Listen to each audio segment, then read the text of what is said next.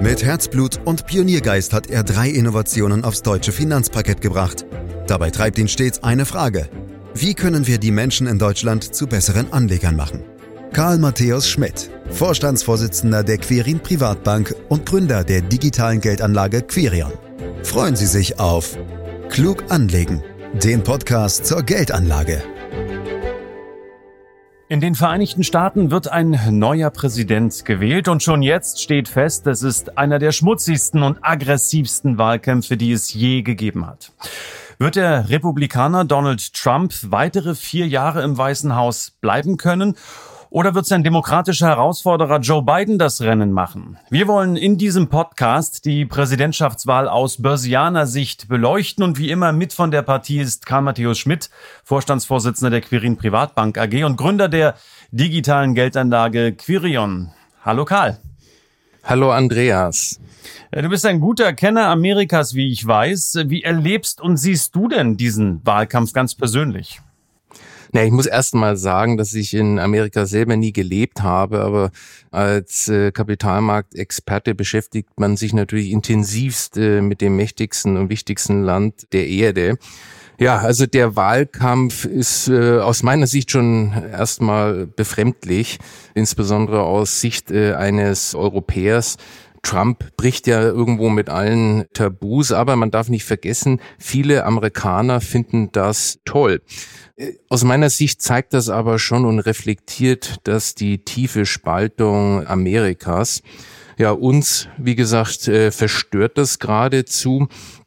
Wenn mir einer äh, vor der Trump-Zeit gesagt hätte, wie sich die politische Landschaft in der größten Wirtschaftsmacht der Welt mit einer sehr langen, gut funktionierenden und stabilen demokratischen Historie, das ist ja immerhin seit 1776, also über 244 Jahre Demokratie, schon irre, äh, entwickeln würde, dann hätte ich ihn definitiv für verrückt erklärt. Aber man darf nicht vergessen, dieses äh, Abrutschen Amerikas, diese Zäsur haben wir ja nicht nur seit Trump. Also für mich persönlich war eigentlich ein Erlebnis äh, sehr gravierend.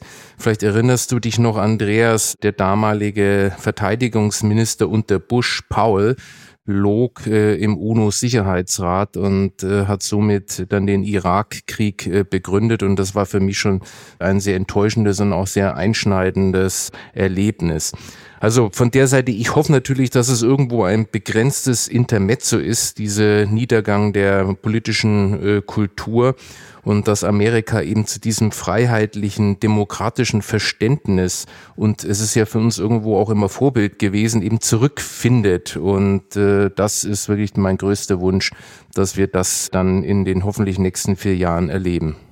Es ist auch wirklich schwierig, ne? Das, was man als eigene Wahrheit nicht anerkennt, ist dann gleichzeitig Fake News. Man weiß selber als Beobachter überhaupt nicht mehr, was ist richtig, was ist wahr, auch mit Blick auf äh, Trumps Corona-Erkrankung. Und insgesamt muss man ja sagen, Karl, Corona überlagert so ziemlich alles, natürlich auch in den Vereinigten Staaten mit diesen massiven Erkrankungen, Infizierten und auch Todesfällen. Spielt daher der Wahlausgang für die konjunkturellen Perspektiven Amerikas überhaupt eine Rolle? Ja, so paradox das klingt, ich glaube, dass die globalen Effekte des Wahlausgangs sogar stärker sein werden als die am US-Markt äh, selbst. Der Grund ist, dass Trump ja das Mantra aller Ökonomen in Frage stellt, nämlich den freien Handel. Und äh, das ist ja wirklich die Politik der letzten Jahre äh, gewesen. Er sieht eben nicht, dass Importe in die USA eben auch zu deren Wohlstand beitragen. Und für ihn sind Defizite in der Leistungsbilanz schlicht äh, unfair. So, und von der Seite gehe ich davon aus, dass wenn Trump gewinnt, äh, eben der Welthandel stärker gefährdet ist als äh, unter Biden. Und Biden ist äh, aus meiner Sicht auch nicht so beratungsresistent als Trump und er wird sich definitiv kluge Köpfe an seine Seite holen. Aber, und das darf man nicht vergessen, beim Sieg Bidens sind die Risiken des Protektionismus nicht vom Tisch. Denn auch eine Biden-Regierung muss und wird auf den Gedanken America First Rücksicht nehmen. Aber ich gehe schon davon aus, dass unter Biden Amerika weiter WHU-Mitglied ist und die Handelskonflikte äh, zumindest mal entschärft werden. Mhm.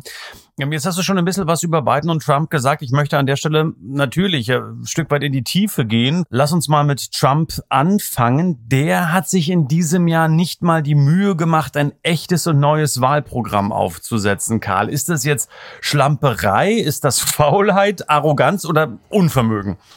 Ich würde dich fragen, warum sollte er ein Wahlprogramm aufstellen? Das äh, nicht zu tun ist für mich ein ganz klares Signal und auch an die äh, US-Bevölkerung. Ich habe alles richtig gemacht und ich werde auch weiter alles richtig machen. Ich glaube sogar, dass äh, aus der Perspektive Trumps das die beste Strategie ist. Ich finde es ehrlich gesagt äh, ziemlich clever, denn hätte er ein Programm, würde es mit Sicherheit zerpflückt äh, werden. Und für Trump gilt immer nur eins, er will gewinnen. Und da kann man sich, finde ich, auch ein schönes Beispiel nehmen. Äh, du weißt ja, er ist leidenschaftlicher Golfspieler. Es gibt auch ein ganzes Buch über äh, seine Schummeleien beim Golfspielen. Das ist äh, wirklich witzig, wenn sozusagen er den Ball in den Teich schlägt und dann doch, welch Wunder, ihn dann im Rasen wiederfindet. So, und so geht er auch im echten Leben um. Er schummelt, weil er gewinnen will und dazu braucht er eben kein Programm. Mhm. Er sieht sich ja auch gerne als Mann der Wall Street, hat er ja auch immer wieder gesagt, definiert und hat dabei auch auf den Dow Jones Index geschaut oder den S&P 500. Also, wenn man so will, die Börse als Trump Index, hat er denn in den letzten vier Jahren geliefert? Das kann man so sehen, ganz klar, denn die Märkte haben ja geliefert und der US-Markt hat die beste Performance weltweit hingelegt, nämlich dreimal so stark äh, wie zum Beispiel der deutsche Markt. Allerdings würde ich jetzt bezweifeln, dass es nur an Trump liegt. Aber äh, es spielt ihm natürlich definitiv in die Karten. Und als langjähriger Unternehmer hat er, denke ich, ganz intuitiv zusammen mit dem Ausgabenprogramm die Angebotsseite durch Steuersenkung und Deregulierungen äh, gestärkt. Und das muss man ganz objektiv betrachten. Das war schon ein sehr wichtiges Element äh, für die Konjunktur und damit äh, für die Märkte. Frei nach dem Motto, gesunde Unternehmen stellen mehr Arbeitskräfte ein was am Ende dann natürlich auch die Nachfrage und den Konsum automatisch nach oben treibt und für zusätzliches Wirtschaftswachstum sorgt. Ähm, nun spielt Trump diese Karte natürlich auch im Wahlkampf als Joker aus. Also diese Karte Steuersenkung, Deregulierung. Das sind ja auch Dinge, die äh, vielen Amerikanern zugute gekommen sind, aber natürlich vor allen Dingen der Börse und auch äh, den Reichen. Joe Biden war dagegen äh, mit seinen Plänen, die Steuerleichterungen zurückzunehmen, lange Zeit eher ein rotes Tuch für die Börse. Auch die latente Ankündigung, wieder stärker zu regulieren. Ähm, hat sich jetzt in der heißen Phase des Wahlkampfes etwas daran geändert? Ja, die entscheidende Frage ist, wie nachhaltig kann so eine ausufernde fiskalpolitische und monetäre Extremkultur von Trump äh, am Ende sein? Steuersenkungen und Deregulierung sind natürlich per se erstmal was sehr wünschenswertes. Doch wer zahlt am Ende die Rechnung, wenn alles unsolide finanziert ist? So, und Joe Biden kann eben dieses Erbe gar nicht ausschlagen, sondern er muss das Beste daraus machen. Aber, und das ist, glaube ich, ganz wichtig, er hat mittlerweile wirtschaftsfreundlichere Aspekte äh, seiner Politik in den Vordergrund gestellt. Er will zum Beispiel zwei Billionen US-Dollar in Infrastruktur, Wohnungsbau, in die Autoindustrie und überhaupt in die amerikanische Technologie investieren. Und mittlerweile ist es auch so, dass äh, die meisten Ökonomen für die Wahl Bidens sind. Aber es gibt auch ein ganz anderes großes Thema in den USA, was in Deutschland gar nicht so beobachtet wird und was aus meiner Sicht eben für die Wahl entscheidend ist. Das ist nämlich das Gesundheitssystem in Amerika. Man denkt ja immer, die Amerikaner haben nichts, aber es gibt sogar zwei Systeme, nämlich Medicaid und Medicare. Medicaid ist steuerfinanziert und für die ganz Mittellosen und Medicare ist für Personen über 65 und ist teilweise über Beiträge finanziert. Und beide Systeme gelten als grottenschlecht und wahnsinnig teuer. Und äh, um dir zwei Zahlen dazu zu geben, die Ausgaben für die Gesundheit pro Kopf in den USA sind fast 12.000 Dollar. Wir in Deutschland liegen bei 6.000 Dollar, also ist fast das Doppelte. Und das macht insgesamt 20 äh, Prozent des Bruttoinlandproduktes Amerikas aus. Übrigens nur ganz nebenbei bemerkt, wir sind international schon auf dem zweiten Platz.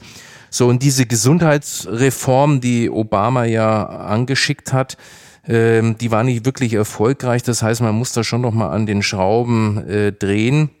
Und das hat eben auch äh, Biden vor, während Trump sie komplett äh, abschaffen will. Und da habe ich schon eine persönliche Meinung, dass so ein solidarisches Krankenversicherungssystem bestimmt äh, wichtig ist, um diese Spaltung der amerikanischen Gesellschaft zu reduzieren. Aber es beeinflusst eben den amerikanischen Wahlkampf sehr stark und äh, das vergessen wir sehr gerne in Deutschland. Mhm, das sind so die grundsätzlichen Facetten, wenn es um die Wahlsieger und Wahlverlierer geht. Karl, wir sind ja hier bei Klug anlegen, also will ich zurück und vor allen Dingen direkt hin zu Aktien, Fonds etc. pp, zu den Sektoren dort. Lass uns doch mal schauen, welche Aktiensektoren von einem Wahlsieg Bidens profitieren würden. Wo siehst du da Favoriten? Ja, ist natürlich ein Klassiker, Andreas, dass du äh, über Branchen fragst und äh, du weißt, dass ich nicht so gerne äh, spekuliere. Und ich will auch niemanden äh, zu Branchenwetten animieren äh, auch wenn es bestimmte Branchen gibt, die wahrscheinlich durch beide äh, profitieren könnten. Du weißt, das ist eben kein Freifahrtschein für steigende Kurse und vorweggeschickt eine möglichst breite weltweite Diversifizierung ist und bleibt aus meiner Sicht natürlich der Königsweg bei der Kapitalanlage. Aber zurück zu deiner Frage, ähm, wenn man die beiden Pläne anschaut zur Wirtschaftspolitik, dann ist es gar nicht so einfach, da eine Aussage äh, zu treffen, weil er eben viel nebulöser ist als äh, Trump. Und äh, ich habe es ja vorhin schon gesagt, er macht mittlerweile Werbung für ein großes Konjunkturprogramm über diese zwei Billionen US-Dollar. Und da werden die Profiteure im Aktiensektor wohl mehr Unternehmen aus den Bereichen Infrastruktur, Autosektor, aber auch äh, insgesamt US-Verkehrssektor, also Straßen, Bahnlinien, Wasserversorgung.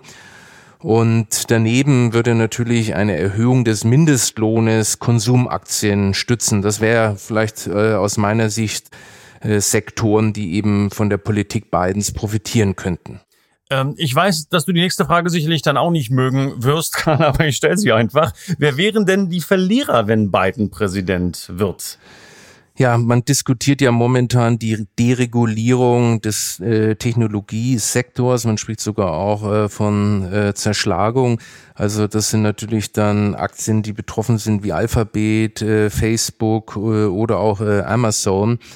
Aber ehrlich gesagt, ich erwarte keine signifikanten negativen Maßnahmen einer beiden Regierung, dass dann äh, irgendwelche Branchen komplett ausgehebelt äh, würden. Äh, wir wissen ja die wahren wirtschaftspolitischen Absichten von Biden noch nicht wirklich, denn seine Devise ist ja irgendwie, ich will erstmal Präsident werden und dann sehen wir weiter und dann äh, werden wir auch besser verstehen, äh, welche Sektoren dort äh, profitieren werden. Mhm. Und bei Trump, wie wäre es dann bei Trump? Wäre es dann genau andersrum oder mache ich es mir hier schlichtweg zu einfach? Ja, du machst es dir zu einfach, äh, Andreas, ganz sicher. Äh, Trump will natürlich Arbeitsplätze schaffen, das hat er klar gesagt und auch gemacht, äh, zumindest mal vor Corona.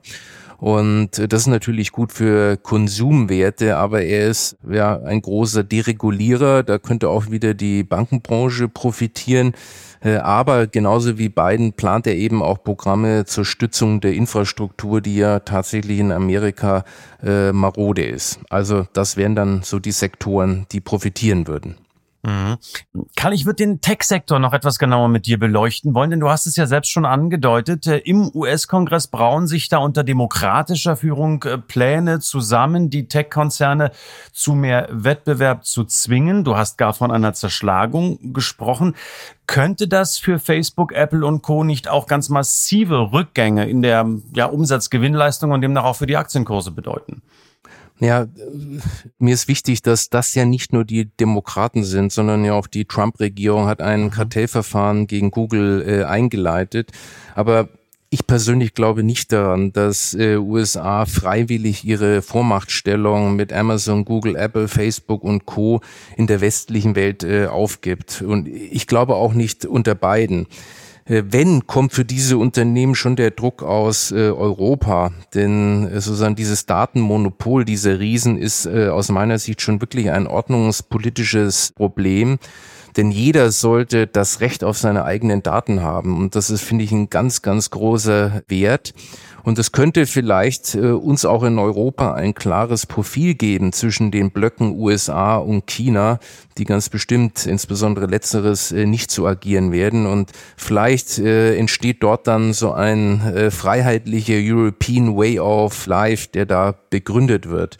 Und damit bieten aus äh, meiner Sicht sozusagen diese Tech-Aktien eben keine Garantie für ewig steigende Kurse, auch wenn ein Depot nur auf ein oder wenigen Aktienindizes aufgebaut ist, ist eben sehr schnell ein Übergewicht in diesen Tech-Aktien da und man hat eben dann nicht die eine tatsächliche Gewichtung der globalen Aktienmärkte und davon würde ich jetzt tatsächlich äh, schon abraten, hier einen zu starken Gewicht auf den Tech-Sektor zu haben.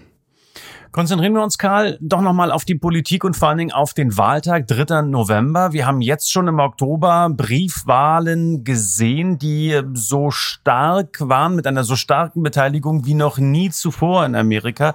Äh, gerade diejenigen, die ein bisschen Angst vor Corona haben, das sind diejenigen, die schon wählen gegangen sind. Aber genau das könnte sich vielleicht zu einem Problem auswachsen, nämlich weil Trump diese Briefwahlstimmen ähm, überhaupt nicht anerkennt und am Ende des Tages sagt, no, ist mir mir egal, alles Fake News, ich werde mal die Wahl anfechten. Äh, der hat sich ja da auch bisher immer recht schwammig geäußert, äh, ob er überhaupt freiwillig aus dem Weißen Haus rausgeht. Ist das jetzt alles nur Wahlkampfgetöse oder steckt da mehr hinter? Ja, also generell, glaube ich, muss man Trump alles zutrauen, insbesondere dann, wenn das Ergebnis äh, knapp ist. Und da wird er schon aus meiner Sicht nach dem kleinsten Strohhalm greifen, um sozusagen die Macht zu erhalten. So, aber vielleicht kommt es auch irgendwie ganz anders. Äh, wir wissen ja, er ist eine unberechenbare äh, Person und äh, vielleicht wird er auch in einer präsidialen Show und Inszenierung als unverstandener Verlierer dann äh, von Bord gehen wollen. Also ich kann mir irgendwie nicht vorstellen, dass Trump als Präsident in die Geschichte eingehen möchte, der für Bürgerunruhen steht und diese ausgelöst hat. Also das kann ich mir wirklich nicht äh, vorstellen. Aber ganz grundsätzlich wäre es äh, für uns Börsianer ein klarer Wahlausgang schon wirklich äh, wünschenswert, unabhängig mal davon, wer dann am Ende gewinnt. Denn wenn das Rennen äh, eng ausgeht, äh, desto wahrscheinlicher ist es, dass das anschließende Gezerre noch für Unsicherheit an den Märkten sorgt. Und das spielt zwar für die mittel- und langfristige Renditenaussichten an den Aktienmärkten letztendlich äh, keine Rolle. Aber es birgt eben doch das Risiko, dass sich Anleger kurzfristig zu übereilten Anlageentscheidungen hinreisen lassen und wir dann auch tatsächlich äh, viel Volatilität an den Märkten sehen. Mhm. Naja, die Wahlen, die werden so oder so, gerade wenn es einen Machtwechsel gibt, äh, nicht nur in Amerika, sondern weltweit, die Finanzmärkte sicherlich beeinflussen. Welche Regionen, Staaten, auch vielleicht Kontinente, äh, erzählt's uns, würden denn von einem Machtwechsel im Weißen Haus profitieren? Ja, kurzfristig kann ich mir eine positive Reaktion der internationalen Märkte durchaus vorstellen, wenn Biden gewinnt. Ähm, allem natürlich voran die Länder, die davon am meisten abhängen, wie Deutschland, aber auch die asiatischen Staaten. Denn der Grund ist ganz einfach. Ich habe ja erwähnt, dass er vermutlich eine viel mildere Einstellung zum internationalen Handel hat und auch die internationale Zusammenarbeit wesentlich stärker wieder forcieren wird. So, aber langfristig sehe ich da keine entscheidende Effekte, Andreas. Mhm. Wie sollten sich jetzt denn Anleger am besten auf diese Wahl vorbereiten. Ich, mir klingen schon die Ohren vorher, Karl. Ich will dir auch gleich den Wind aus den Segeln nehmen, denn du sagst, immer Aktien anlegen, immer investiert sein, langfristig denken und trotzdem macht man sich ja so seine Gedanken, äh, wie so eine Wahl ausgeht und was das für mein Geld bedeuten könnte. Ja, ähm, natürlich ist man unruhig, aber ich glaube, dass Ruhe am Ende doch das, die beste Entscheidung ist. Man darf also nicht in den Aktionismus äh, verfallen, denn äh, das ist ein reiner Zufall, ob du dann äh, richtig liegst oder eben falsch. Und Transaktionen kosten übrigens auch Geld und das sind typische Meinungsfallen, die man äh, vermeiden sollte. Ich darf dich dran erinnern, wie die Einschätzungen vor der letzten Wahl waren. Da hat man ja gesagt, wenn Trump siegt, dann gibt es ein Blutbad, dann bricht die Börse zusammen. Wir hatten einen kurzen Schock und dann sind die Aktienmärkte nach oben gegangen. Das war eine wahre Freude. Also das lohnt aus meiner Sicht wirklich nicht da zu spekulieren und ich kann mich da nur wiederholen, dass ein breit international aufgestellte Anlagestrategie eben Disziplin braucht und kein hektisches äh, Hin und Her. Und äh, derjenige, der sein Depot äh, unruhig steuert oder gar aussteigt, äh, der findet dann oft den Einstieg nicht mehr in die Märkte. Und deswegen mein ganz klarer Rat, äh, bleib am Ende drin. Äh, langfristig wird es so oder so dann nur eine kleine Episode sein. Mhm. Ein ganz guter Gradmesser waren ja bei vergangenen Wahlen auch immer die Währungs- und Aktienoptionen. Ähm, Gerade wenn man auf den November schaut, da lässt sich hier und da ja ablesen, wie die Welt, wie Händler, wie Börsianer insgesamt ähm, einen möglichen Wahlausgang bewerten. Gibt's das auch dieses Mal wieder? Was erwarten die Händler, Karl? Ja, Andreas, du bist ja wirklich ein Kaffeesatzleser. ja, aber ich, äh, ich will natürlich dich äh, da aufklären, wie es ausschaut äh, an den Terminmärkten. Da erwartet man sozusagen Schwankungen auf mittleren bis höheren Niveau. Aber eine eindeutige Wahlpositionierung kann man da ehrlich gesagt nicht wirklich draus äh, erkennen. Und das ist für mich auch eine klare Botschaft, dass für die Märkte es eigentlich nicht 100 Prozent klar ist, welcher Kandidat äh, besser für die Wall Street ist. Aber um dir da vielleicht noch ein bisschen mehr Futter zu geben, ich habe mir die Tage auch mal die Buchmacherquoten und die äh, Wettbüros angeschaut und dort ist es tatsächlich so, dass äh, Biden bei den Buchmachern so zwischen 62 und 69 Prozent äh, als äh, Sieger eingeschätzt wird. Aha. Karl, ich habe lange mit mir gerungen, ob ich die allerletzte Frage wirklich stellen soll oder stellen darf, denn es ist die berühmte Glaskugelfrage. Ähm, die mag niemand, vor allen Dingen keinen Börsianer, aber wir wollen jetzt hier nicht über DAX, Dow und Co. reden und über ja, Börsenkurse, sondern natürlich äh, beim Thema USA-Wahlen. Wer macht's denn nun aus deiner persönlichen Meinung heraus? Trump oder Biden? Na, wir hatten ja die Tage auch die die letzte Debatte und ähm, ja, da hat äh, Trump aus meiner Sicht phasenweise schon äh, auch aufgeholt. Äh, aber um deine Frage klar zu beantworten, also ich gehe nach wie vor davon aus, dass Biden gewinnt. Was ist der Grund? Ähm, die Löhne sind zwar unter Trump gestiegen im Niedriglohnsektor, das ist übrigens äh, wirklich äh, beeindruckend, aber äh, wir haben jetzt äh, durch die Corona-Krise eben wieder eine sehr hohe Arbeitslosigkeit in diesem genannten Niedriglohnsektor. Und ich glaube, dass der Amerikaner dann am Ende ganz simpel denkt, kein Job, äh, also soll es ein neuer mal probieren. Und der zweite Punkt ist, dass ähm, aus meiner Sicht die Corona-Politik von Trump äh, nicht so überzeugend war, auch wenn ich seine Heldenreise der Gesundung äh, und den Video, ich weiß nicht, ob ihn gesehen hast, schon sehr beeindruckend äh, mhm. fand. Was mir persönlich äh, schon ein bisschen Angst macht, ist äh, das Alter der beiden. Äh, und das meine ich, ist kein Wortspiel jetzt, sondern wirklich der beiden Kandidaten. Äh, das ist, finde ich, schon ein grundsätzliches Problem. Ich finde es wirklich schade, dass da nicht äh, auch ein jüngerer Kandidat sozusagen für die Demokraten in den Ring gestiegen ist. Aber entscheidend ist ja nicht, was ich meine, sondern wir müssen auch ein Stück weit anschauen, wie die Amerikaner denken und äh, die haben ja ein völlig anderes Verhältnis zum Staat wie wir Deutsche. Wir lieben ja den Staat, das kannst du jetzt auch in der Corona-Krise sehen. Für die Amerikaner ist er ein Fremdkörper, für manche sogar ist der Staat ein Feind. Und deswegen wird am Ende entscheidend sein für die Amerikaner, wer schützt uns vor den Übergriffen des Staates besser. Und da muss man ganz klar sagen, auch wenn ich glaube, dass Biden das Rennen macht, äh, das trauen äh, die Amerikaner Trump besser zu als Biden. Naja, vielleicht, äh, wenn Biden gewinnt, übernimmt nach der Hälfte der Amtszeit Frau Harris, die ist erst 55, glaube ich, äh, die könnte es dann machen. Und äh, apropos, äh, Mitte 50, jetzt sind wir schon wieder beim Alter, Karl. ich habe es befürchtet. ähm, Wäre das eigentlich auch was für dich? Also ähm, mhm. du, du bist in den besten Jahren jetzt, lass es mich doch mal positiv konnotiert äh, formulieren. Du bist in den besten Jahren auch als Unternehmer. Wie wäre es denn so, der Sprung vom Börsenparkett ins äh, politische politische Business? Ja, also ich äh, komme aus einer politisch sehr interessierten äh, Familie. Also von der Seite ist deine Frage vielleicht gar nicht so weit äh, hergeholt. Aber äh, du weißt, ich arbeite ja in einem unternehmerischen Umfeld und fühle mich da auch sehr wohl. Und ich kenne so ein bisschen auch Großunternehmen und das war ja nach der Übernahme von Consors durch die BNP Paribas. Und da habe ich auch ein bisschen, äh, wenn du so willst, geschnuppert an einer mehr politischen äh, Arbeit. Denn im Großunternehmen, da geht es ja nicht nur um die Sache, um das Produkt, um die Kunden, sondern man muss sich natürlich auch politisch da intelligent bewegen, ohne anzuecken, um immer wieder ein Stück weiter äh, voranzukommen, auch vor allem persönlich voranzukommen.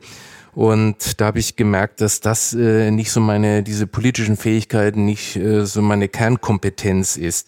Ich möchte aber an der Stelle sagen, dass ich sozusagen die Aufgabe oder den Job eines Politikers wirklich wichtig äh, erachte. Und deswegen möchte ich überhaupt kein Politiker-Bashing machen, ganz im Gegenteil. Äh, wir haben auch intelligente Politiker, aber sozusagen diese Macht äh, zu bekommen und zu erhalten, das ist schon echt eine besondere Kunst. Wenn du so willst, gibt es ja da keine Aktionäre, die sozusagen die Machtstruktur am Ende klar machen. Wenn du so willst, ist äh, in der Politik sind die Aktionäre die Meinungsumfragen und äh, dafür bin ich irgendwie nicht so richtig äh, gemacht. Deswegen äh, hoffe ich, dass ich ein möglichst weiser Unternehmer bin und würde das auch gerne weitermachen. Ja, dann bleibst du uns auch erhalten, vor allen Dingen hier im Podcast und kannst deine Meinung frei heraus sagen, ohne Rücksicht auf Koalitionspartner oder wen auch immer zu nehmen, Karl. Ich danke dir ganz herzlich. Wir wissen in ein paar Tagen mehr, wie es wirklich ausgegangen ist in Amerika. Einstweilen können Sie sich noch andere Podcasts natürlich anhören. Wir haben schon eine ganze Menge produziert, auch zu vielen, vielen anderen Themen, die die Börse und die Anlegerkultur betreffen. Ich sage für heute Dankeschön, Karl Matthäus Schmidt. Lad Sie ein, meine Damen, meine Herren, ähm, auch am nächsten Freitag wieder mit dabei zu sein. Und ja, wenn Ihnen diese Folge gefallen hat, dann bewerten Sie uns, empfehlen Sie uns gern weiter. Und wenn Sie Lust haben, noch mehr über Quirin zu erfahren, klicken Sie sich rein www.quirinprivatbank.de und dann sage ich wie immer ganz herzlichen Dank fürs Lauschen. Das war Klug anlegen. Der Podcast zur Geldanlage der Quirin Privatbank mit dem Vorstandsvorsitzenden Karl Matthäus Schmidt. Wir freuen uns über Ihre Rückmeldungen und Themenwünsche, die Sie uns gerne an podcast.querinprivatbank.de senden können. Die Querin Privatbank steht für echte Unabhängigkeit, da sie auf Provisionen und hauseigene Produkte verzichtet. Das innovative Anlagekonzept Markt, Meinung, Wissen beruht auf bewährten Erkenntnissen der Finanzmarktforschung und investiert frei von Prognosen in den weltweiten Kapitalmarkt. Die Bank unterstützt interessierte Anleger bei der Altersvorsorge und dem langfristigen Vermögensaufbau. Mehr Informationen erhalten Sie unter querinprivatbank.de.